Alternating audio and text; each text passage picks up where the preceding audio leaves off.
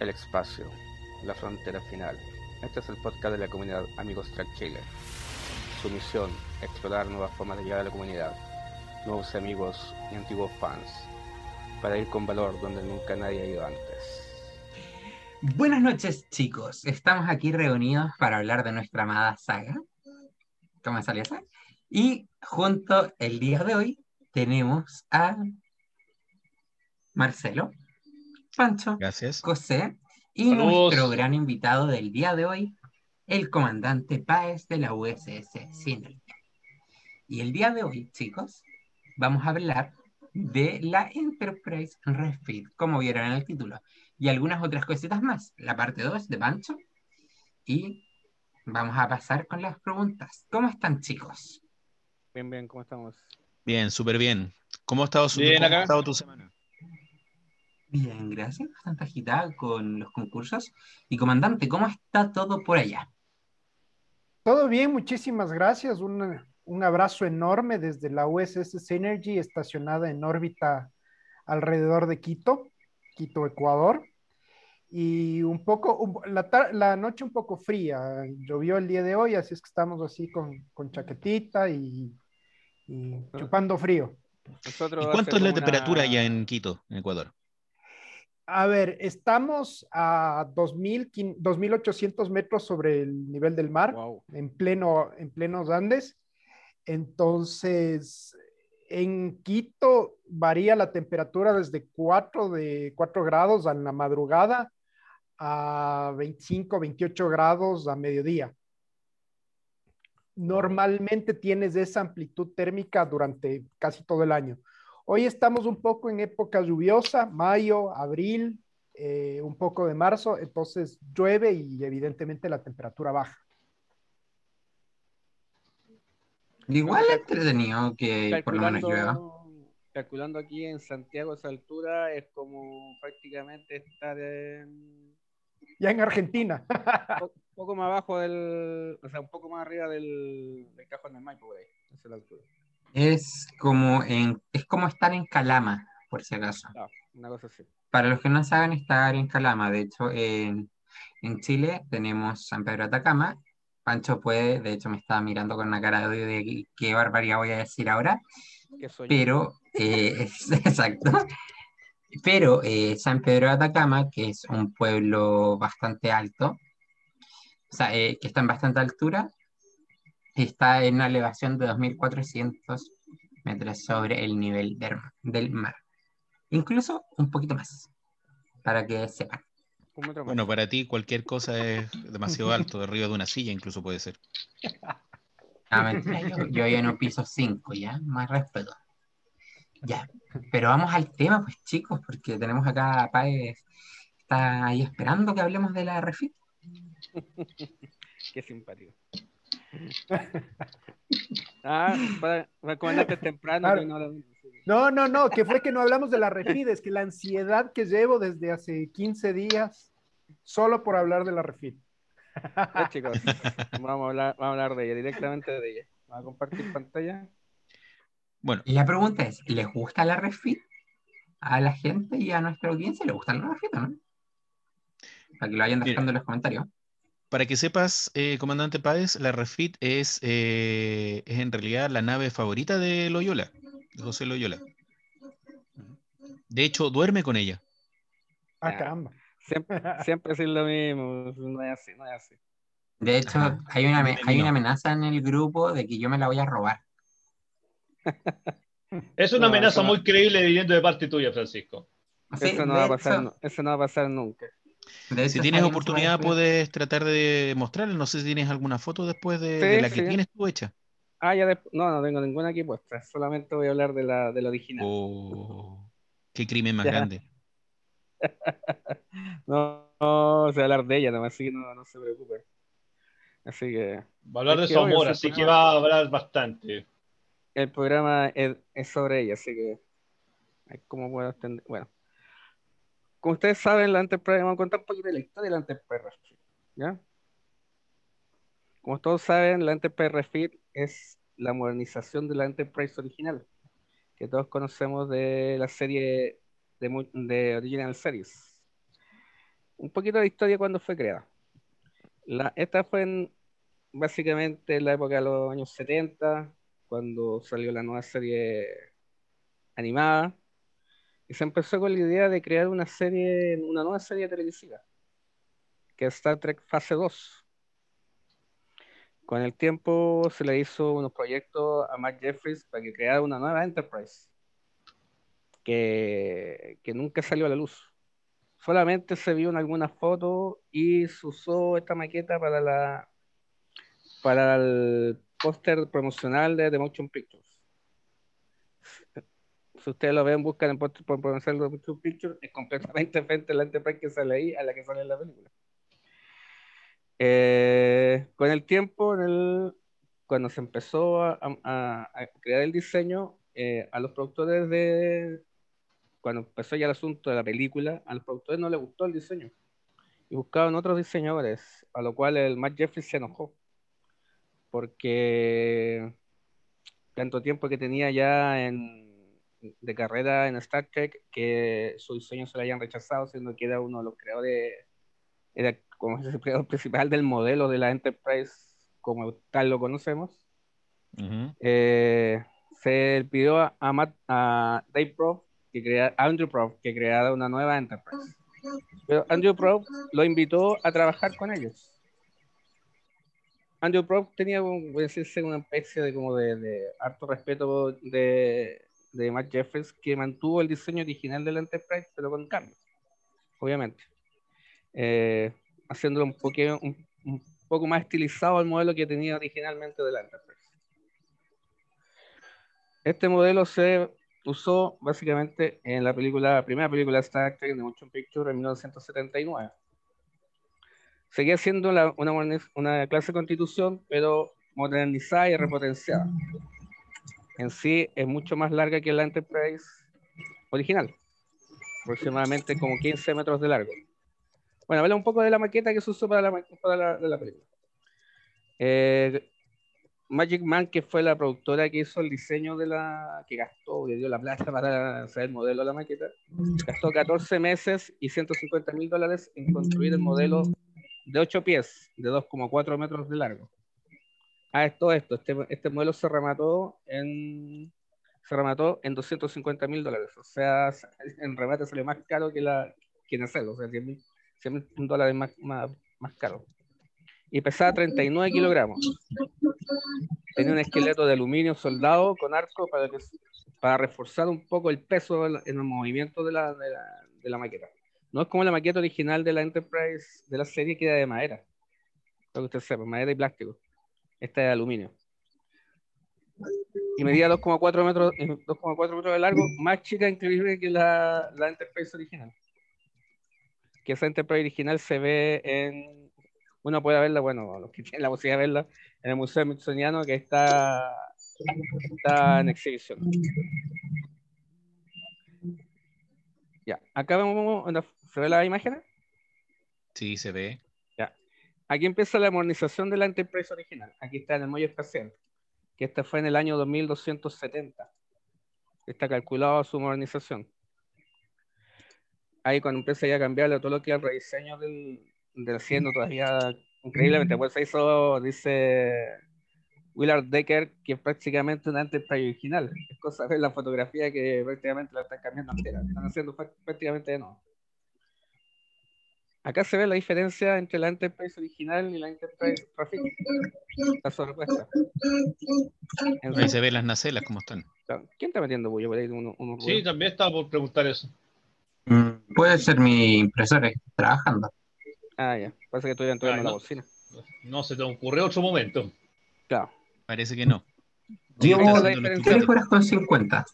Una con Bueno, otra. ese es, ese es el sentido de oportunidad de Francisco. Exacto. Este arriba, como vemos, vemos el diseño original de la Enterprise y abajo la modernización.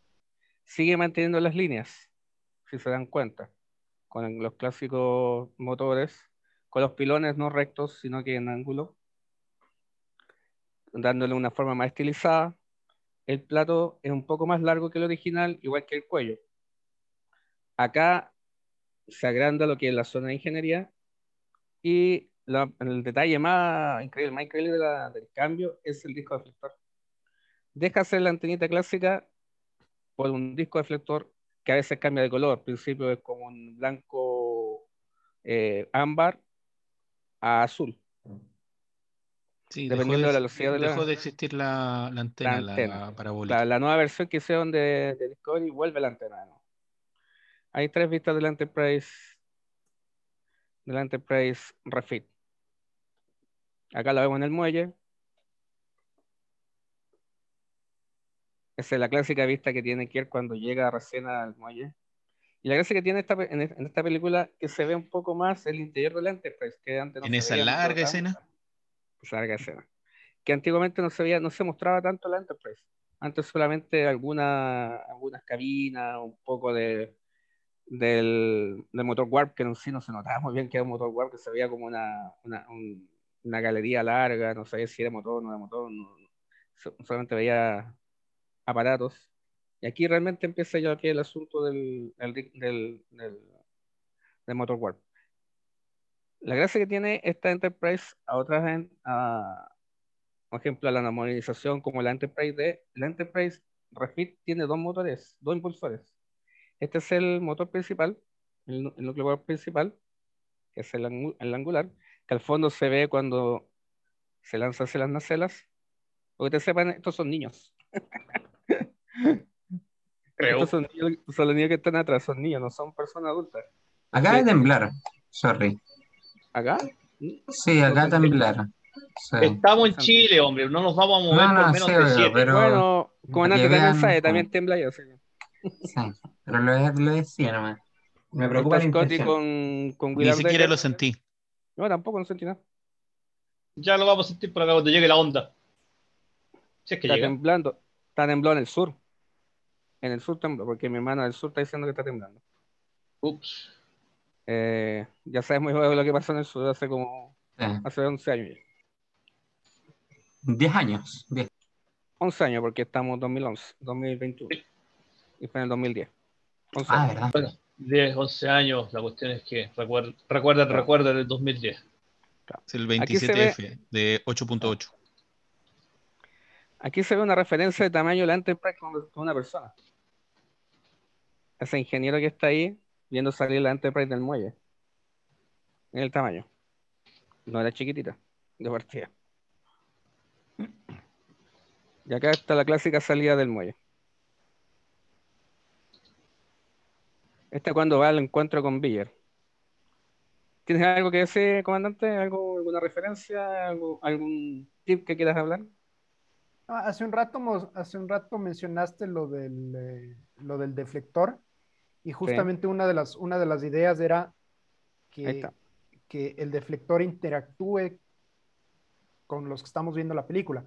Entonces, Claro. mientras más energía y mientras más rápido iba la nave, tendrí- tendía a irse al- a los colores azules. Azul. cuando exacto. estaba cuando estaban exigiendo menos de la nave o cuando estaba yendo más, más lento, pues era, era el deflector ámbar.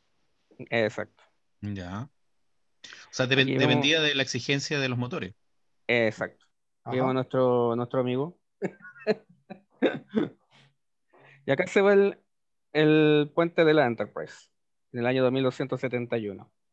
Cambio completamente diferente al, al, puente original que conocemos nosotros. El partida puente original tenía un solo ascensor. Este tiene dos ascensores, o turbolifts que se llaman realmente.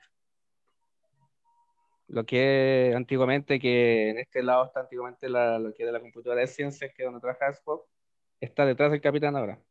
Que después en la versión de, de la IDECAN vuelve al lado derecho. Aquí, ¿qué pasa, Pancho? Perdón. Alguien se fumó algo.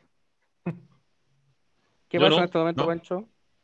Eh, ese es de Enterprise Motion Picture cuando se está acercando a, esta, a este fenómeno que están investigando, que está, está amenazando la Tierra, se están acercando y se empieza a ralentizar el tiempo. Bueno, recuerdo una secuencia así.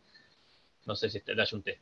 De- creo haberlo No, chutado. no la chuntaste. Tú, tú Oh, pero ¿cómo de tienes que apoyarme no igual? chuntaste. Tenéis que mentir, tenéis que mentir igual. Ah, pero a ver, ¿a qué te refieres? ¿Estás preguntando lo que está pasando en la película o lo que está la- lo que podría estar pasando en la realidad? No, pues lo que Tenéis pasa que- está pasando en la, lo que está pasando en la película, no se me acuerda. O sea, te- hace tiempo que no la ve. No, hace tiempo que no la veo, pero sí este recuerdo que estaban aquí en velocidad warp. Aquí cuando ocurre el efecto del agujero gusano, cuando produce la falla antimateria, ¿te acuerdas? Ah, no, no me acuerdo. Mi memoria no da para tanto. Apenas me acuerdo lo que comí ayer. Y aquí que lo que Pero pasa es que en sí todavía los motores Warp de la Enterprise, puede decirse que la Enterprise en este momento estaba como en estaba como en rodaje. A ver, pero, a, a ver, José, ¿Recuerdan antes de lo que comieron ayer? ¿Qué? José, José, ¿Mm? yo me acuerdo lo que comí ayer, porque es lo mismo que comí hoy. Ya. Ya, a ver, José, oye, eh, a ver si recuerdo bien la, la- la escena. Bueno, tú me dices que no la recordé bien, pero aquí el, el, el Enterprise estaba en velocidad warp antes de caer en este, este raro. Está en velocidad, bueno, partida, está, está en velocidad Warp. Ah, entonces, ¿por qué me dices que estoy equivocado?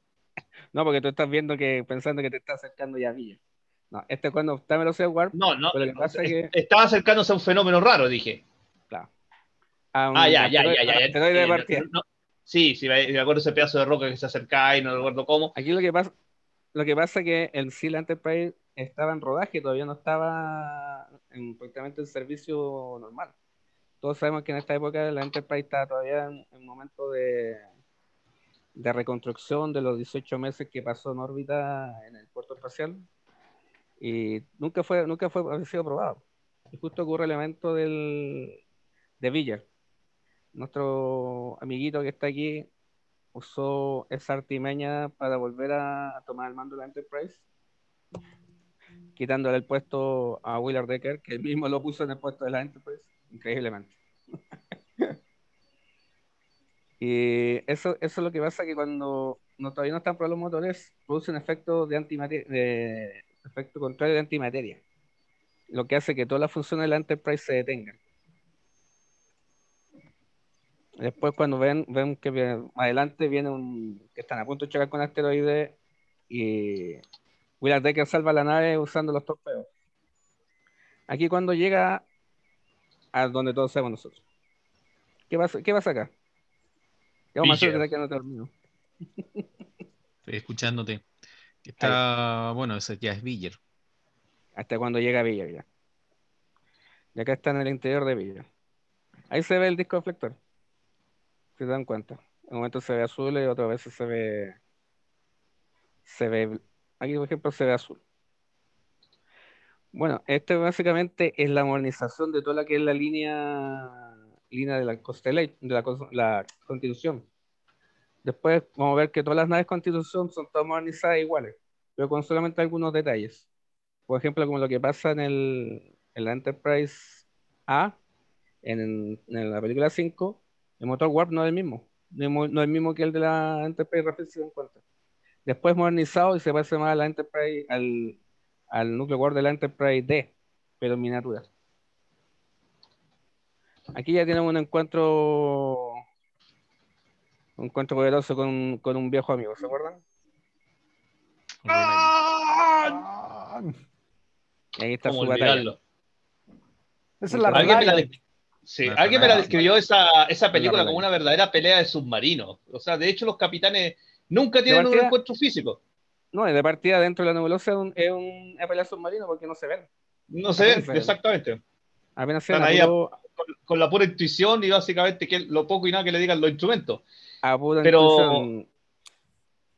Claro, Y en, esa hizo- nebulosa era, era literalmente la guerra de submarinos. Claro, que hace esta nebulosa.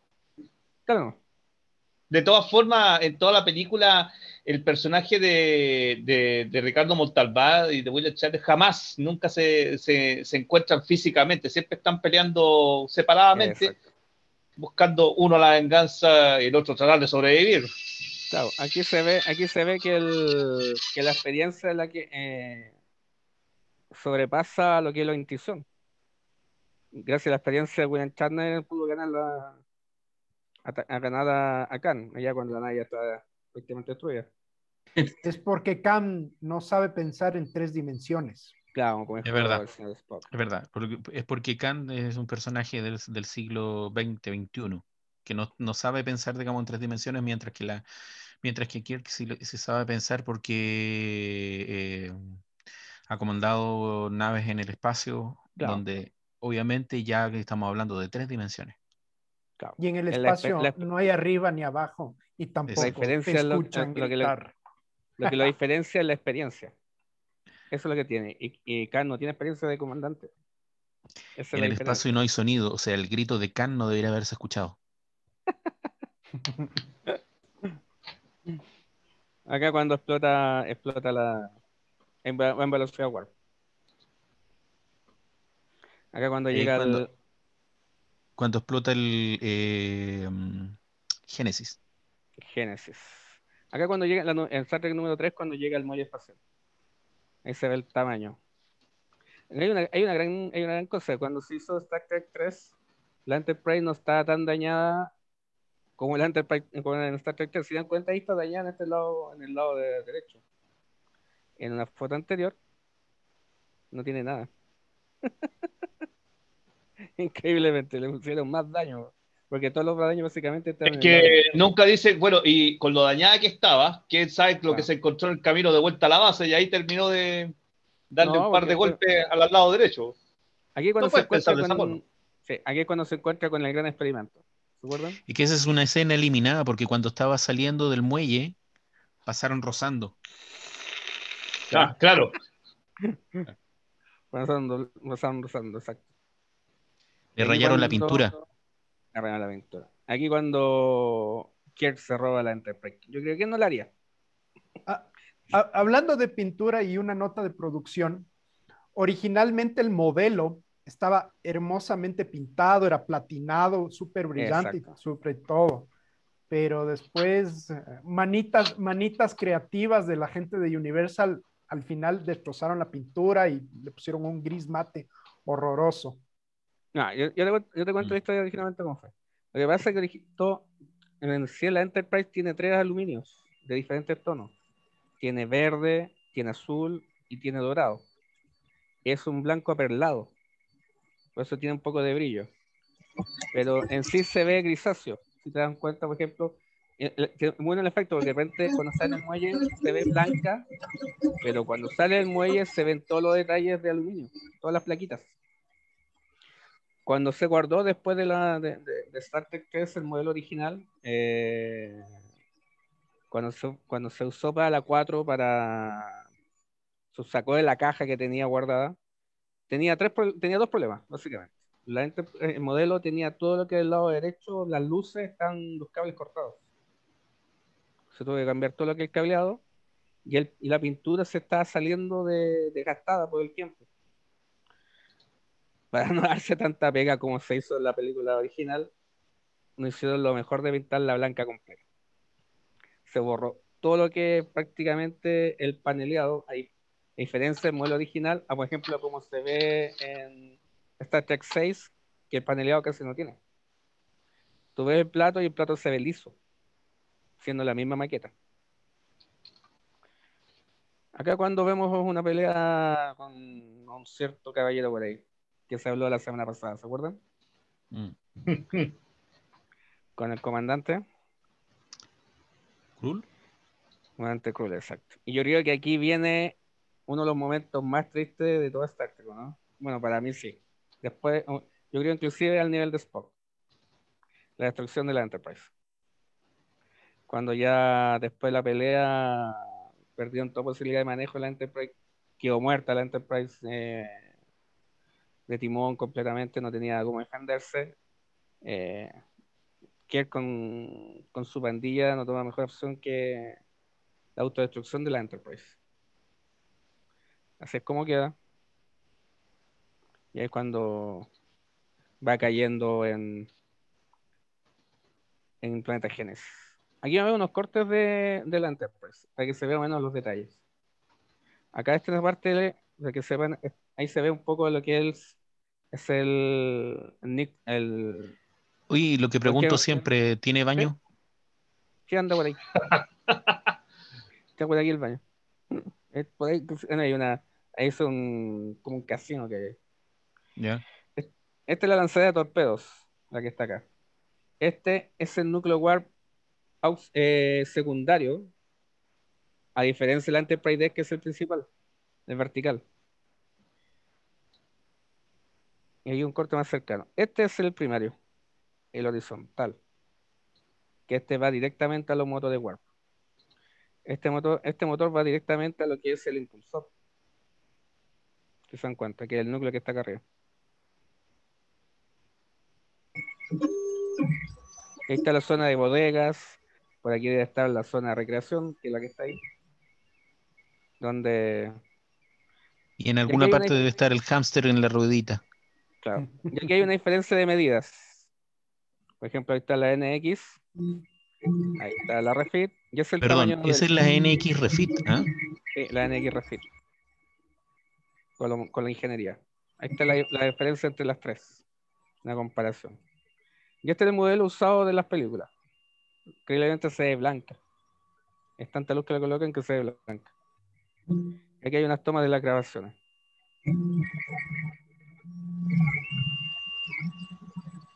Y ahí están las fotografías. ¿Qué puedes decir algo tú, comandante? ¿Qué me No, quieres decir? el, eh, en realidad no es de la de, no es la refit, es la es la 1701A. Ya. En la quinta película ahí sale el, el- el- el único Sí. baño en canon es um, el único baño en canon de la de, de la de las de la película es ese, de la quinta película. Sí. Pero claro, no es la refit, es la Yorktown. En la USS Yorktown, la 1717. Bueno, esto, esto básicamente es la que, increíblemente, siendo la modernización de la Enterprise original, casi no, cuando muestran todas las Enterprise, nunca la muestran. Increíblemente. Siempre desde la, de, la demo- de- de la serie original saltan directamente a la.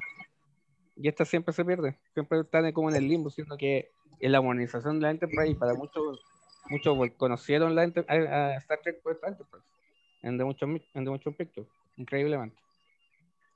Y este tiene, este tiene 305 metros de largo, eh, un poco más grande.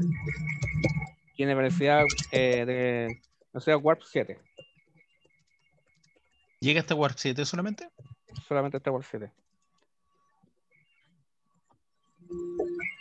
¿Alguna pregunta? Igual es bastante rápido un Warp 7, tenemos que decir hay eso. que, hay que ver que la escala, la escala de esa época no es la misma escala que se usó en, en TNG de partida. Hoy sí, y me he dado cuenta que yo tengo un, conver- un convertidor de mm, un cal- una calculadora Warp y aparece dos, dos escalas, la escala TNG y la Sí. escala original, dos. original. Sí, es cosa de pensar que, que en la película, en, la- en- en Star Trek 3, se dice que la Enterprise tiene el récord de velocidad. ¿Se acuerdan Ya. cuando el capitán se encuentra con Scott y le dice que estamos, estamos aquí preparando la nave para romper los récords de velocidad de la Enterprise? Es decir, que la Enterprise en ese momento era la nave más rápida de la Federación. O sea, de la flota estelar en realidad. O sea, Scotty siempre, aparte recordemos lo que dice de que él era el ingeniero milagroso, que siempre mentía en lo que hacía, básicamente. Exacto. Claro, Siempre multiplicada por 4. si decía, claro, si decía está en 24 horas porque lo va a tener en 6. Exacto. Todo multiplicado por 4.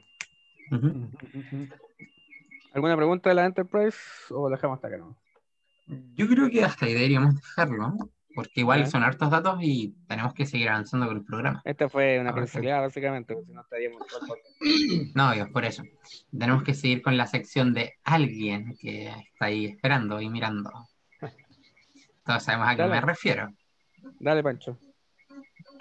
Bueno, eh, Directamente desde bueno, los Andes, Pancho habla ahora. Planeta, planeta Los Andes, porque Chile es más que Santiago. Aquí estoy como representante haciendo patria en, en una ciudad afuera, bueno, a- además de ahí nuestro comandante Páez, que está es realmente eh, es, eh, eh, de mucho más lejos. Bueno, yo no estoy tan lejos, pero ahí estamos casi, cuasi vecinos.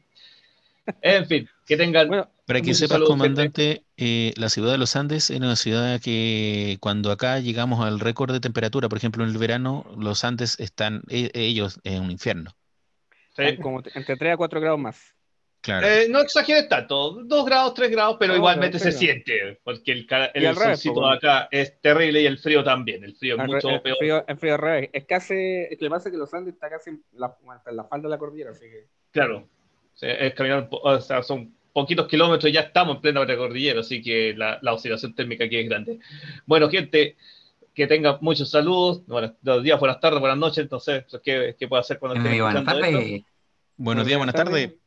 Oye, buenas noches, detalle, depende. ¿Mm? un detalle que hablaste de planetas. Se descubrió un planeta muy parecido a Vulcano. Sí, Esa es noticia de leído hace 2016, poco. pero Se, se volvió- eh, hoy día se recordó nuevamente esa. se recordó sí. nuevamente. resurgió.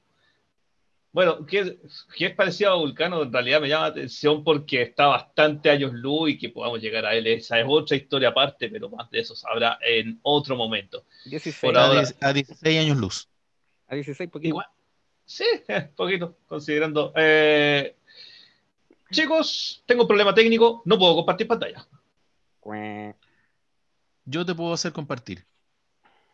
Por favor, María José Honores. Qué buena onda. ¿eh? En, en el buen sentido de la palabra, obviamente. Todos juntos a la casa del J. Ya, aquí está. Ya, a ver, ahora A sí. la casa, a la casa del Pancho. Sí, bueno, le he dado varias veces la invitación a los Andes, pero por allá en Santiago son flojos y al final uno es el que tiene Oye. que ir para allá. Yo no, el único que iba a Bueno, los tiene que ¿eh? la pega. Yo el único que iba a los Andes. Ya, no sé si están viendo ahora a este Sí, actor. viendo. Recuerden que volvemos a la sección que nos había quedado pendiente, porque en realidad hablar de todos los actores que han participado en la saga de Star Trek ya a la vez en otra franquicia de ciencia ficción o en otra película de ciencia ficción, prácticamente la lista se nos quedó, pero cortísima. Así que voy a tratar de destacar aquí. Como un año. No, yo creo que acá tendríamos bastante y siempre se pueden ir sumando más. Si vamos Sí. viendo el reparto, de repente nos encontramos con varias sorpresas, así que voy a destacar aquí algunos que resaltan más. Por supuesto, siempre se me va a pasar alguno, pero como dije, aquellos que son los eh, más vistosos. Y hablando ahora, voy a tomar la, la línea de tiempo Kelvin, donde entran en el juego estos actores que voy a mostrar ahora. Parto con.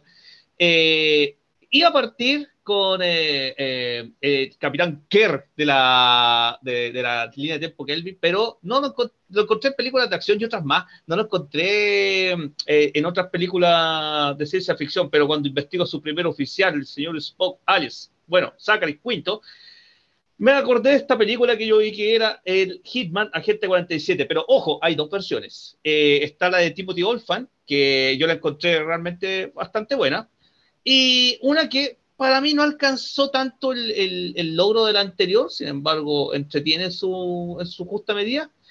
Una es Hitman y la otra esta es Hitman Agente 47, donde él personifica al, al personaje de John, oh, qué original. Eh, ¿Por qué ciencia ficción y no de acción? Bueno, porque interpreta a uno de, los, de estos asesinos, pero que está aumentado cibernéticamente.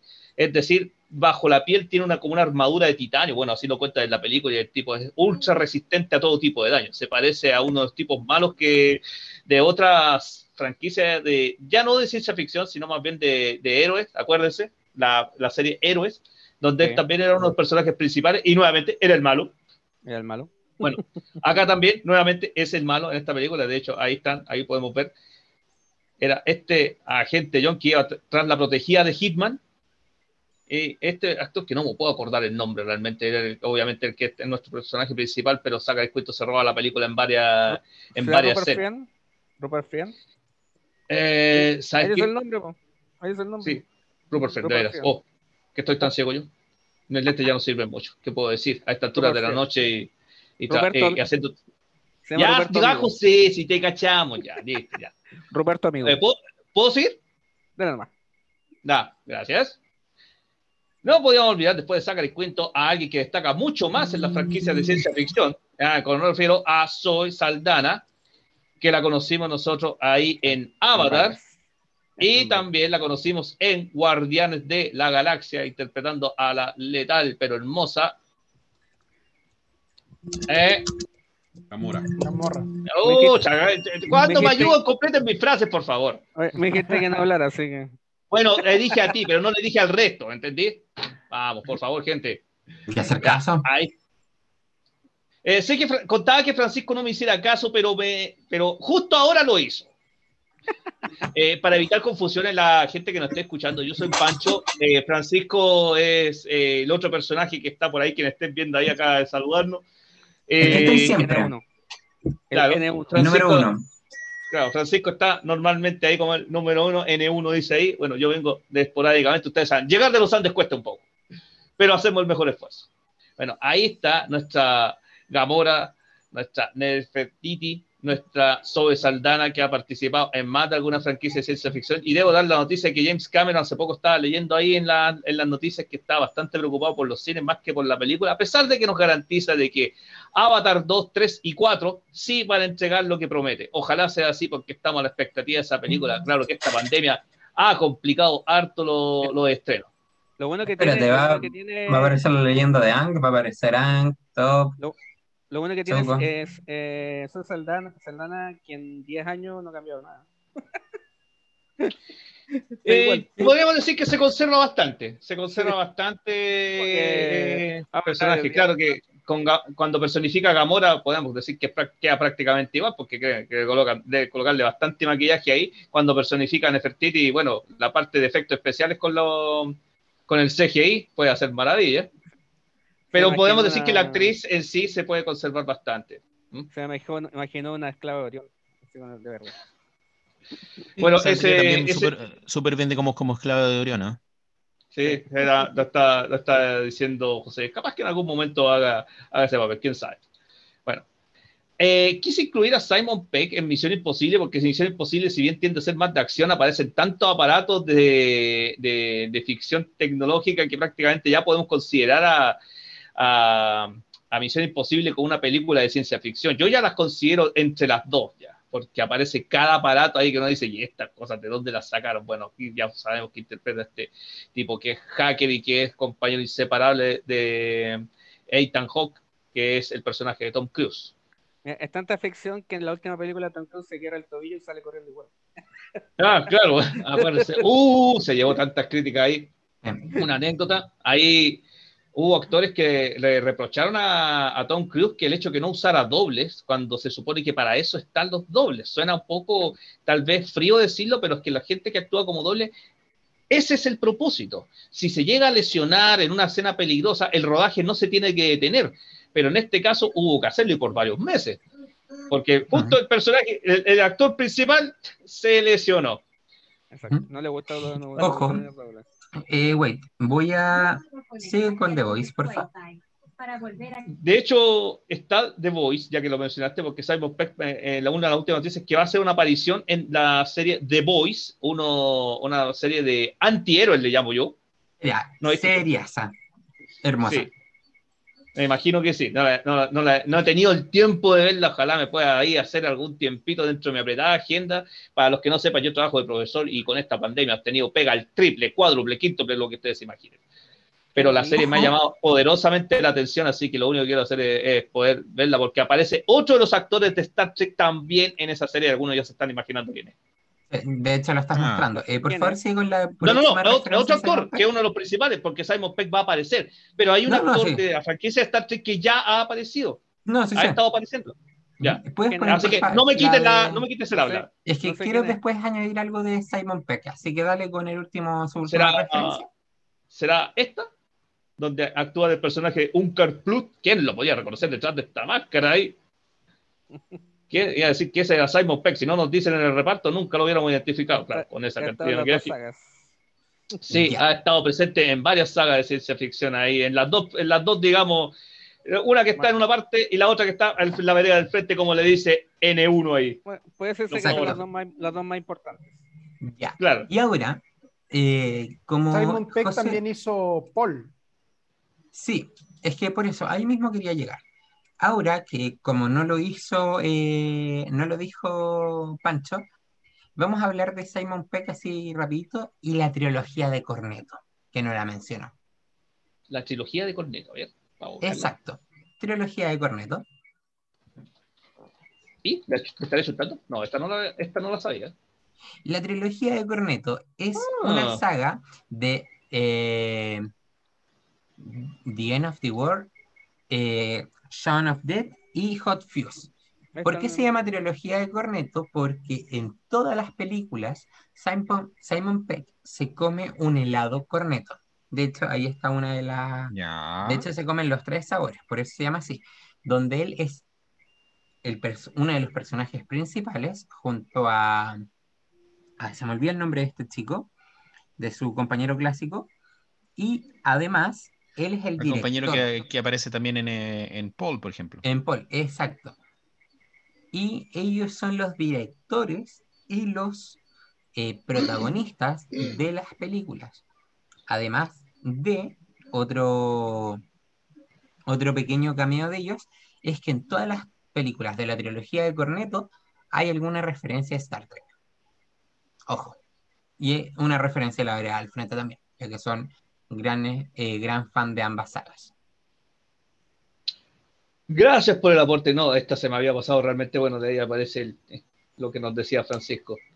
No, esto se me pasó, se me pasó completamente. Nick Frost, Sabía la participación en Star Wars, sabía la participación en, eh, obviamente, en, en Star Trek aparece como el, el, eh, el ingeniero Oye, Scotty.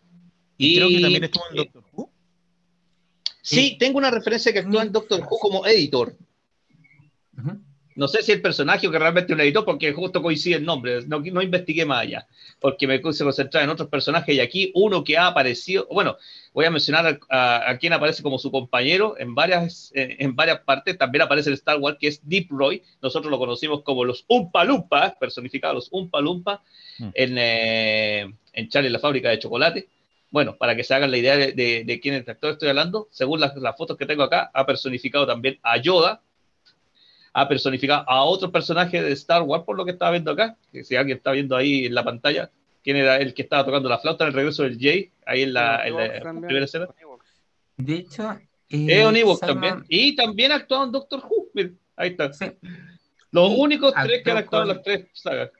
sí, y de hecho, eh, Simon Peck, otra curiosidad de él, que en, en Doctor Who también ha escrito para Doctor Who muchas veces, porque él también se es muy fan de la saga, de hecho es fan de el mismo doctor que me gusta a mí, que es Matt Smith, y también es fan de Tom Baker, el doctor Mm. número 4.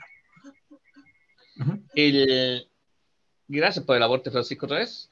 Debo decir que Eh. cuando vi esta, esta, esta imagen, claro, me inspiró para, para digamos, el tema que, les presenté desde la semana pasada. ¿Qué otros actores de, de Viaje a la Estrella, ya sea de la línea de tiempo original o la Kelvin, han estado participando en otras franquicias de ciencia ficción? Porque fíjense, Simon Pegg ha participado en Doctor Who, Star Trek, Star Wars, lo mismo que Deep Roy. Y curiosamente en Star Trek ah, participan básicamente juntos en los personajes. Está el ingeniero en jefe y está este otro personaje, no puedo acordar el nombre, pero siempre está ahí subido, eh, montado arriba de algo. Bueno, y no podemos olvidar a Bruce Greenwood, que una particularidad, particularidad de este perso de personajes que interpreta Bruce Greenwood es que usualmente sus personajes mueren en algún punto de la, de la película. Fíjense bien las películas que ha actuado y se darán cuenta que esto es, termina siendo casi cierto en la mayoría, pero esta es la excepción. Supongo, creo que muchos de ustedes no conocerán Es la película. Spectre. ¿Cómo? Claro, también, no. Sean Bean, Sean Bean también. Bueno, en Silent Hill sobrevivió curiosamente, pero al final como que, bueno, por ahí ve la película. Eh, bueno, eh, la película Spectre, a mí me introdujo una, un amigo, José Vara, si está escuchando esto, muchos saludos. Eh, no la conocía yo, era una película de, está en Netflix de hecho, cuando la vi, bueno, ¿de qué se trataba? El nombre suena como fantasma, y que va más o menos como a eso, pero es netamente ciencia ficción. Les recomiendo la película porque van a pasar un muy buen rato. Bueno, ahí está Bruce Greenwood, que justo en esta película fue la primera película que vi a este actor que su personaje no moría. Alerta de spoiler. Fuera de eso, nada más. Les recomiendo Eh. que la vean. ¿Eh? ¿Te puedo dar ¿Algo un detalle de, de Chris Pine? Participó en una Eh, de ciencia ficción. Ay, no me digáis, también se me pasó. Ya, dime dónde. En Quantum Quest a Cassini Space Odyssey en el año 2010. Es una película, Uh, es casi un cortometraje de 50 minutos. Eh, es una máquina, es una, una, una película ¿Cómo se llama? una máquina del tiempo. Se llama Quantum Quest. Y adivina con quién trabajó. No me cuentes, no me cuentes, porque lo vamos a averiguar ahora mismo. Si te Google lo sabe todo y lo que no sabe, lo igual lo vemos. A Ahí ver. está. Esta no la sabía pues nada. No, me vas a tener que decir, lo siento.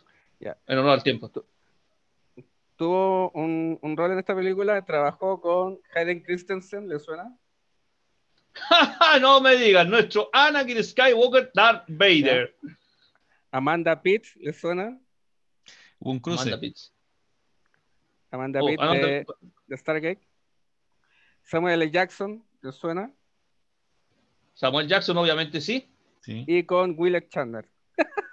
Estuvieron juntos los Ah, dos me estáis. Kirk. Estuvieron juntos los dos ¿Me estáis Capitanes? Kirk. Sí. Oh, y esta sí que no lo ubicaba. Otra vez que se me pasó. A ver. Fue en el estreno de 2000 2010. Ah, no, este es otro cómico. Ahí tiene razón. Pero lo- no, esta sí que no la ubicaba. Oh, cuando la, la pueda, la pueda captar ahí, voy a Ah, tratar y de verla. trabajó, ahí mira quién más trabajó. Samuel L. Jackson, no, James Earl Jones y Mark Hamill. Me estáis tonteando que también Luke Skywalker está ahí. ¡Wow! Sí, Tremendo sí, cruce. actores, varios actores de... Oh, cómo se me pasó esta. Sa- Sandra Oh trabajó, Brand Spiner, Brand Spinner también trabajó en la película. Ben Robert- Spider también, con el Data. Y Robert Picardo. y Oh, Jason Alexander fue. también trabajó. Ya, tarea entonces. Vamos a ver Tarea cuánto para un la- quest, porque Tarea para la casa. Tarea para la casa, tarea, tarea para la casa, entre todas las tareas que yo, ahora me quedo. Más No la ubicaba. de viaje del tiempo. No tampoco, no la ubicaba tampoco. Es que, que era como desconocida. O sea, hay varias películas que pueden ser buenas y tienden a ser desconocidas en algunos actores, porque quizás por las 50 minutos, restricciones. cortita. Un cortito de 50 minutos. Claro, pero igualmente, o sea, el hecho de que estaba participando en otra, eh, en otra franquicia de ciencia ficción y con actores que también han estado, o sea, es un crossover gigante. Esto le, No, pues, es así como Douglas, eh, Crisis de eh, la Tierra Infinita, versiones. Encima los dos capitanes que trabajando juntos. Está, Zulu también, por lo que estoy viendo. Está Bueno, eso- Neil Armstrong. ¿Neil Armstrong? Sí, está John Travolta. Ya, déjame Wow. estar ahí, hay demasiado. Hay mucho. Hay demasiados, pero gigantes en Wow. esta película la embarró. Michael, Michael York también trabajó. Aunque en la película es muy mala la Travolta. clasificación. David Garner.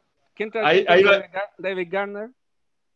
El, el, el, el- canciller Gorko. Oh, no, me ¿Y dónde podemos ver esta Doug película? Jones también trabaja. Sí, sí, eso está diciendo. Doug Jones, ¿le suena? Sí, pues, nuestro buen Doug Jones, amigo obviamente, nuestro. Salud. Salud. Trabaja en varios, de varias, de varias. Ya, oye, gracias por el dato de esa, no me lo sabía, pero eh, voy a tener que continuar porque si no nos vamos a quedar cortos. eh, Hay harto más que nombrar, porque Bruce, eh, Bruce Greenwood no solamente actuó aquí, también ha estado presente en Yo Robot, quien puede recordar Sí. a, a este tipo que actuaba medio petulante, solamente interesado en su propia empresa, como cualquier. Eh, bueno, eh, ya no- Cualquier empresario del Ah, mundo. cualquier ¿Qué- qué empresario que al final. Tu Aquí se quedó. Eh, sí, pues, eh, eh, hago el intento. Bueno, lo recordamos nosotros que actuó como el, capitán Christopher Pike en Star Trek, ya sabemos cuál fue su destino, pero aquí también estuvo, no, también, no, ha sido la única, también ha estado. Hizo un papel en la película Super 8, me costó verlo, eh, eh, el personaje que interpretó fue Cooper, eh, ignoro cómo, cómo salió su situación de sobrevivencia ahí, no me extrañaría si finalmente hubiera estirado la, la- hubiera estirado la pata, porque generalmente es el destino de los personajes que interpreta Bruce Greenwood y Star Trek no se salvó. Sí, en la 1 sí, pero en la, en la Into the Darkness ahí cumplió con el destino, cerró el ciclo. Casi se fue para el otro lado. la- eso sí. Bueno, y aquí tampoco fue la excepción, esta vez, esta es una antigua película de Core, cuando viajan al centro de la Tierra, en algo que ya parecía más fantasía que ciencia ficción, pero ahí se mezcla el componente tecnológico. Bueno, al principio sale como astronauta, claro, en el Virgilio sale, sale piloteando esta, Y el esta primero que máquina ahí, muere. Y el, prim- el primero que muere. Alerta de spoiler. Sí, y murió una peli- de una forma. Bueno, esta película ya es antigua, así que alerta de spoiler. eh, la, la forma en que se muere el personaje, así como que justo le cae un diamante y le fuera ese traje. Yo pregunté, pero si ese traje era grueso, ¿cómo diablos lo perforó? No. Ya, Le, le, le- le cayó como una gota de, de lava. En el casco. y el eh, es que esos trajes eran a prueba, no se ve, bueno, se veían, ya, ok, acepté una gota de lava, no me acuerdo muy bien. Yo vi, vi una cosa que, que que cayó encima. La geoda ¿Mm? gigante que habían atra- atravesado, ellos no se dieron cuenta que el mismo orificio por donde atravesaron, Entró lava. eh, claro, entró lava. Lo Sí, pero eh, los trajes igualmente eran la prueba de, de- de calor, o sea, digo, le entró Sí, demasiado pero fácil. tenían, pero tenían eh, todos esos trajes tienen. eh, Sí, es película. Es, es película. Tenía, Bueno, que, eh, tenía que morir el actor, entonces. Sí, Claro. pues sí tenía que cumplir con su, en el. con su- con el papel el- del personaje. Claro, dijeron, dijeron, a ¿Qué ver, es? ¿a qué actor contratamos que, que ha muerto to- todas las veces? ¿Que- ¿A quién podemos matar? Sean Bean está ocupado haciendo otra película, está haciendo. También Game estaba en Señor de los Anillos. pongámoslo en otra cosa. Correcto. Más. También había muerto en el Señor de los Anillos en esa época. También aparece otro personaje que también ha participado en otra saga de ciencia ficción, que es Peter Wheeler Robocop. Si alguien no Ah. lo recuerda, en Star Ah, Trek sí. no solamente actuó en. Darkness, también actuó también acá en Enterprise como el tipo este, el líder de Terra Prime, que era, bueno, no sé si considerarlo terrorista, porque era más que un patriota, pero extremista, obviamente. Y el personaje mismo se describe como alguien que quería sacar a los extraterrestres eh, de la Tierra, pero sin mayor daño. Y bueno, al final las cosas se dan como se dan nomás. Ahí está nuestro Peter Wheeler, que para los que ya, ya lo conocemos, este actor, es el personaje, el primero que interpretó a Robocop. Sí. Eh, oh, wow, qué galán estaba ahí. El mejor, Eran el mejor. Robocop. El mejor Robocop. Sí, sí. Robocop 1 y 2. Ya cuando pasamos a la 3, ahí, eh, uf, eh, Que cambiaron el actor, cambiaron el director, cambiaron todo. Es que cambiaron muchas cosas, sí. En realidad, Robocop 1 y 2 estaban a un nivel que es muy difícil de superar. Es que eso es lo Eh, que pasa en las producciones, que buscan a un, a un director distinto y matan la saga. Por lo menos no pasó con la trilogía de J.J., que la mejor fue la 3. Bueno. Paul, Paul yo me acuerdo que es eh, un director que le, le gusta mostrar todo extremo. Bueno, y hablando de extremos, si es que lo recuerdan, una anécdota de, este, de, este, de esta película, cuando el actor tuvo, lo escogieron para interpretarlo porque, digamos, era lo suficientemente delgado y fuerte eh, que podía manipular el traje. El asunto es que tuvieron que filmar en Detroit en un verano de los más calurosos de todos. Y con este traje metálico, ustedes imaginarán que Peter Weller debió perder una cantidad tremenda de agua todos los días. Así que, o sea, yo imagino a Anthony Daniels cuando interpretaba a Citripio en el desierto de Túnez. O sea, eh, debe haber sido una tortura similar, pero nunca muestran a Anthony Daniels quejándose tanto por el calor. Pero sí muestran en varias detrás de cámara a Peter Wheeler que entre toma y toma tenía que estar refrescándose con la ventilación. Te Porque un tendría que haber sido muy incómodo. Sí, dime, dime, dime, dime. Cuando mostraron a Robocop en el auto, manejando en el auto, solamente ¿Sí? tenía el traje de la cintura para arriba. Ah, sí, el resto no cabía. Era imposible, era imposible manejar con el traje. No caía.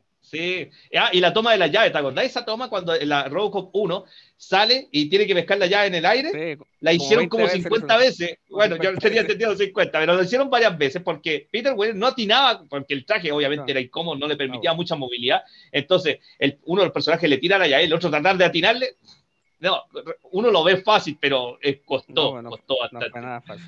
No fue nada fácil. Bueno, y eh, casi terminando ya, porque el tiempo nos pilla, no podíamos dejar de mencionar a Carl Urban y una de las series de ciencia ficción que yo digo, esta la, la mataron antes de su tiempo, porque era demasiado buena, Almost Human, que cuenta la historia de este detective que sufre un pasado bastante terrible, estamos en una sociedad futurista, medianamente futurista, donde ya hay androides con eh, personalidad humana que interactúan con nosotros y entre medio está este personaje acá eh, el apellido es Early, no me puedo acordar del nombre. Eh, lo, hemos, lo, hemos, visto en varias películas también, en Escuadrón del Crimen, ahí actúa con Hayden Christensen y, y Idris Elba también, lo vamos a mencionar luego, que en este caso él actúa como el policía malo, el policía que es eh, gruñón y el, el, tipo que trata de ser su cable a tierra, que este es el androide, este es el androide que es un, un modelo antiguo, na, como que nadie lo quería. Bueno, eh, Carl Urban por esas circunstancias la había estado obligado a asociarse con él y entre los dos se forma una dupla que se va viendo cómo van creciendo los personajes en el transcurso de la serie.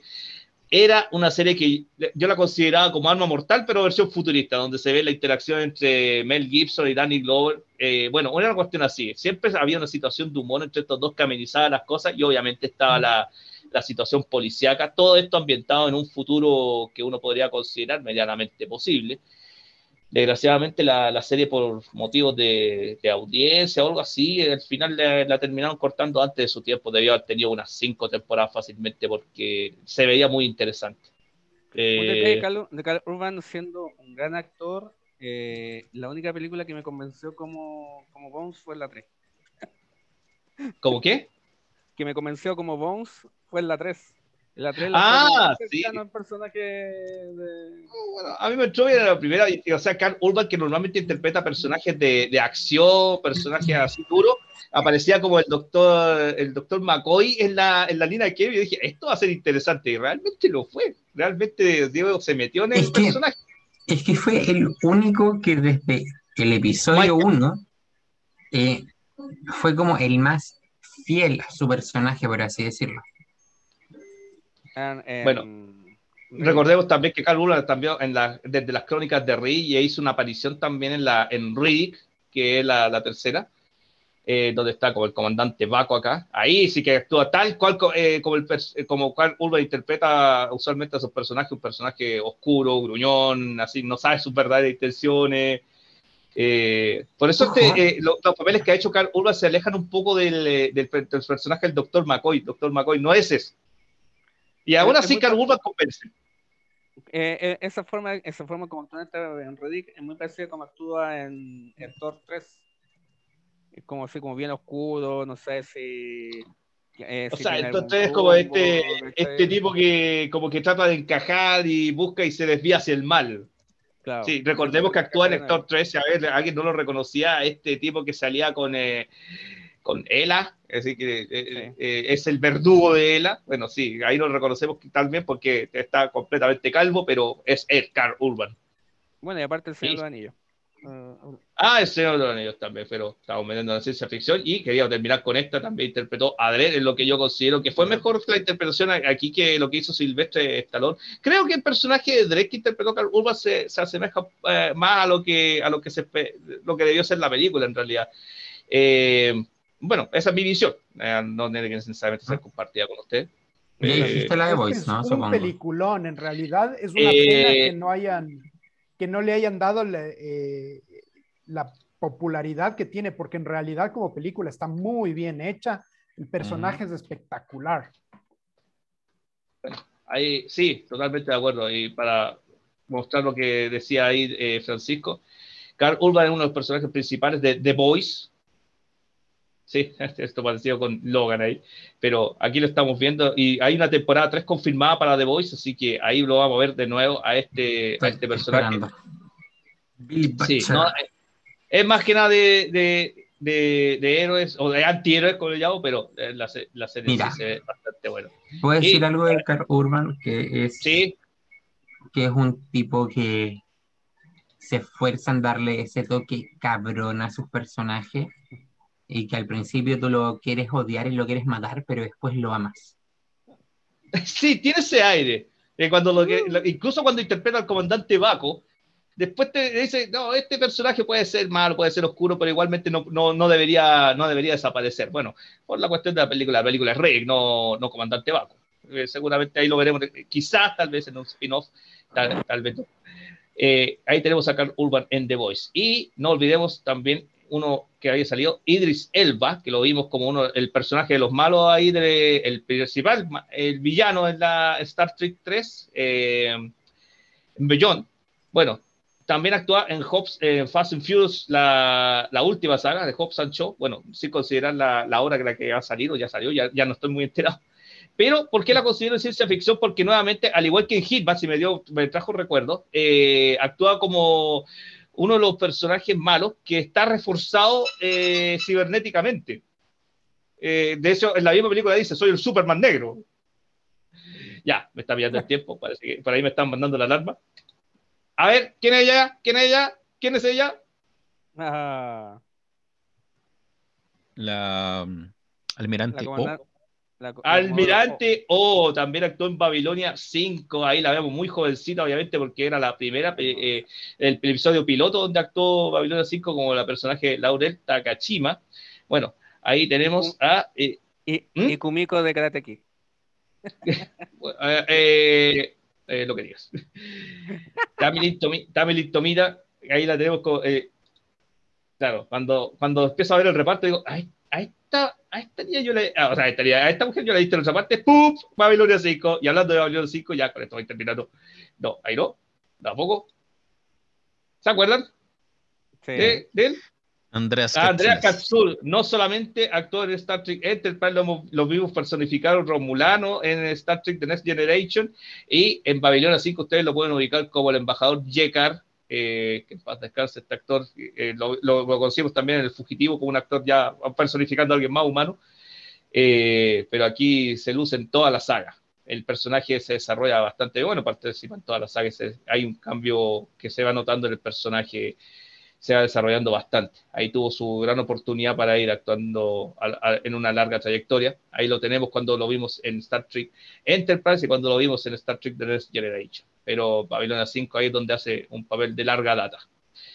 Y por ahí yo voy a cubrir a los personajes principales. Ten- tendría, pero como para mucho más, pero eh, alguien me mandó un mensaje ahí por WhatsApp, creo saber de qué lo que es. Bien. ¿O no? ¿No fuiste tú, Capitán Marcelo? No, ¿No? Ah. Oh. O sea, ¿puedo seguirme no? No, parece que no. Ah, fue, eh, ya, fue número uno, ya, ok. Sí. Que Ahí está la lo podemos, roja. aparte, sí, aparte eh, lamentablemente, tenemos que irlo dejando hasta acá porque si no se nos va a alargar mucho, como dice Pancho. Y aparte así tenemos más material, claramente. Porque ¿cuántos, cuántos más nos quedan? Uf, pero me faltaron. Eso. así. sí, no, y acuérdense que la- esta sección también puede ser más adelante al revés. Hemos empezado con Sí. esta sección en, eh, eh, de los actores Trek que han participado en otras producciones, pero también podemos hablar eh, de los actores que han participado dentro de la de, de Star Trek. Por eso. O sea, de otras producciones participando acá, de otras producciones llegando acá. Sí, claro que sí. Sí, O no, sí, personajes fam- son, o actores son famosos. varios. Actores famosos. Bien. Todos conocen, por faltaron. ejemplo, la, todos conocen, por ejemplo, la, la Roca en Voyager, por ejemplo. Ah, Dwayne Johnson, claro. Inconfundible en esos capítulos. Bien. Puede ser que haya aparecido el episodio, pero realmente ahí se, obviamente sacan sus cualidades, se lucen ahí. Por lo menos la, la gente los reconoce mucho. Y así otros tantos más que por el debido al maquillaje no los vamos a reconocer. Oh, estaba ahí. No lo había, no lo, no lo sabía. Sí, ah, pasa, Y- especialmente en este tipo de franquicia. Sí, y bueno, quiero ir como cerrando con la pregunta, primero que nada para el comandante Páez, como es nuestro invitado, y ha hablado poquito. Eh, el tema de cuál es el actor que más te llamó la atención de todos los que ah, mostró en este listado Pancho. ¿Cuál es el que más te Eh, sorprendió? Bueno, independientemente de las producciones, no quiero decir cort pequeñas, porque no ha sido pequeño en realidad, pero me gusta mucho Carl Urban, porque a, a diferencia de lo que dijo Pancho o, o- o José, no sé, no me acuerdo, eh, a mí me, me convenció, fue un, fue un Bones muy convincente desde el principio en las, en las tres, las tres películas.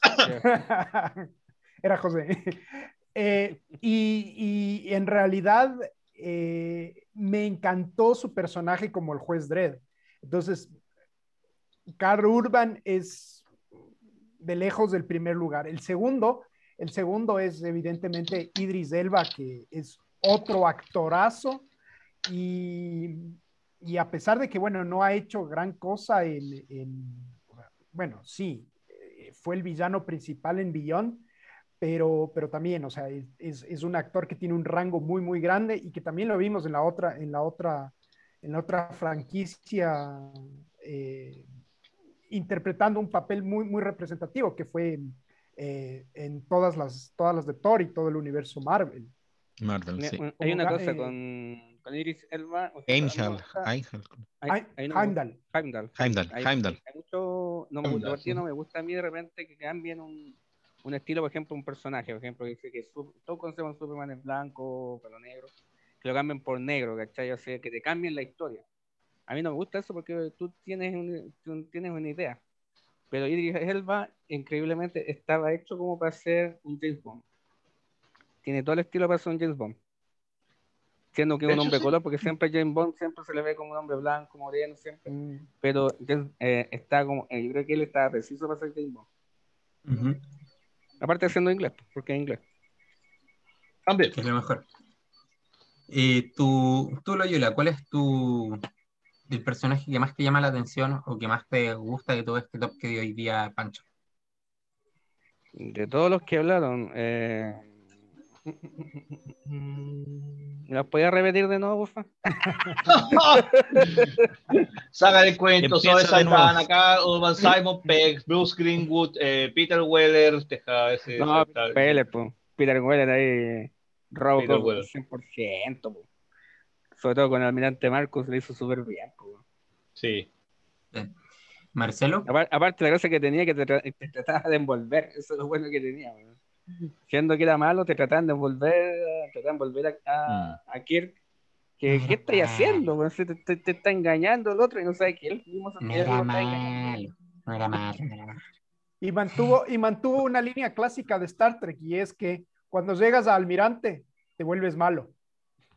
Ah, sí. de- sí, de veras, pues cuántos personajes de Star Trek llegan al almirante y, o sea, se transforman estos tipos, se convierten en malos. Eh, Recordemos solamente eh, la Star Trek 6.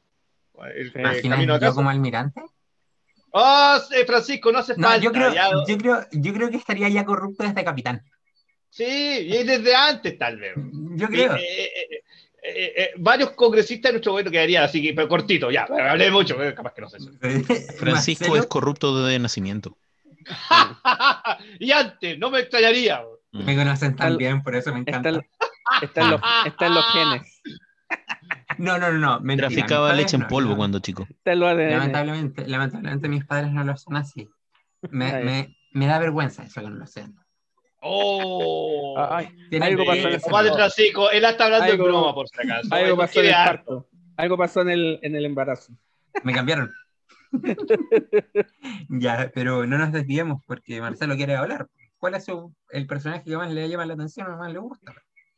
Bueno, el personaje que, que, que me llamó la atención, eso sí, es Simon Peck, por lo multifacético que es, digamos, por, eh, por ser un actor de comedia, pero también un actor que, que puede interpretar, eh, por ejemplo, o puede escribir, mejor dicho, también, porque no solamente, Escritor. no solamente es, eh, es actor, sino también escritor.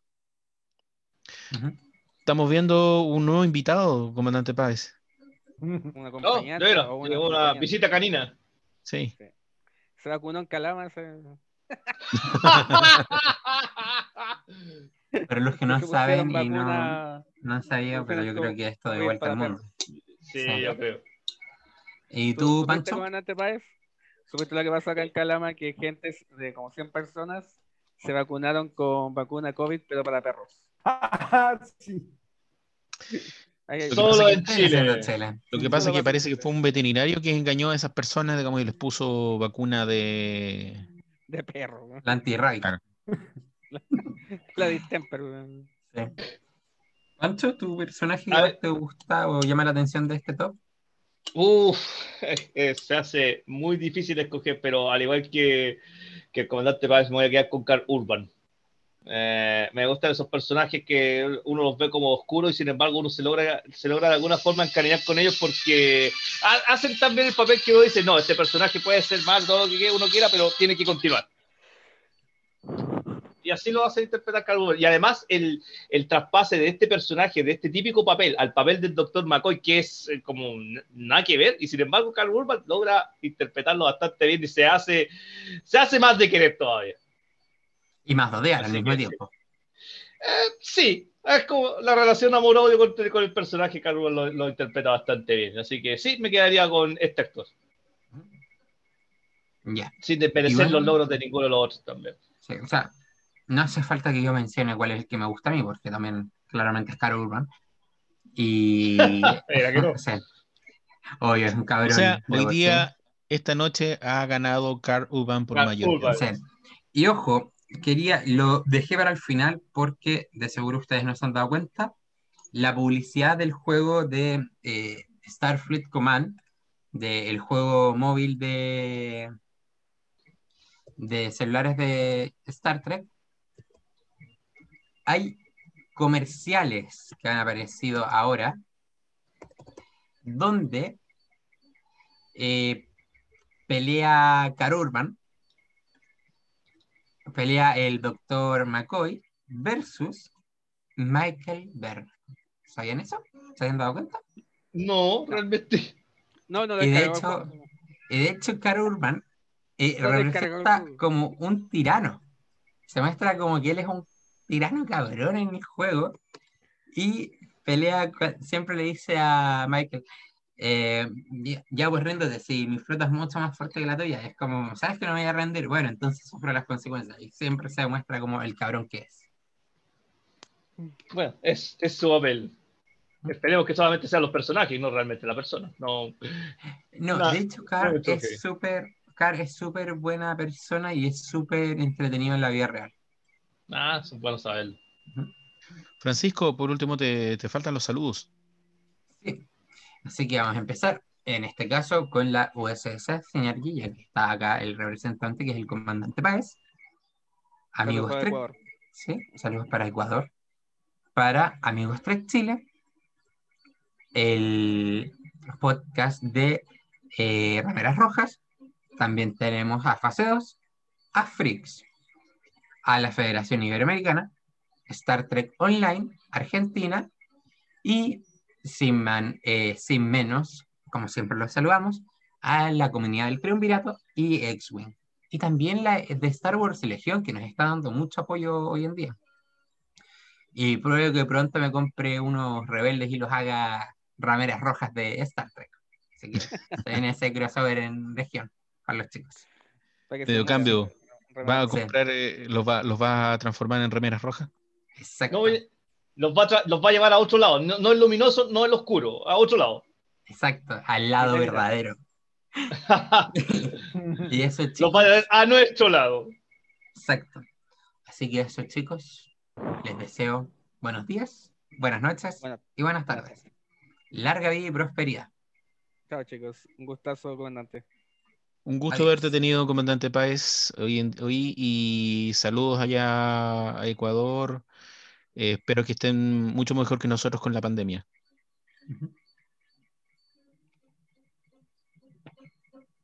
Larga vida y prosperidad. Engage.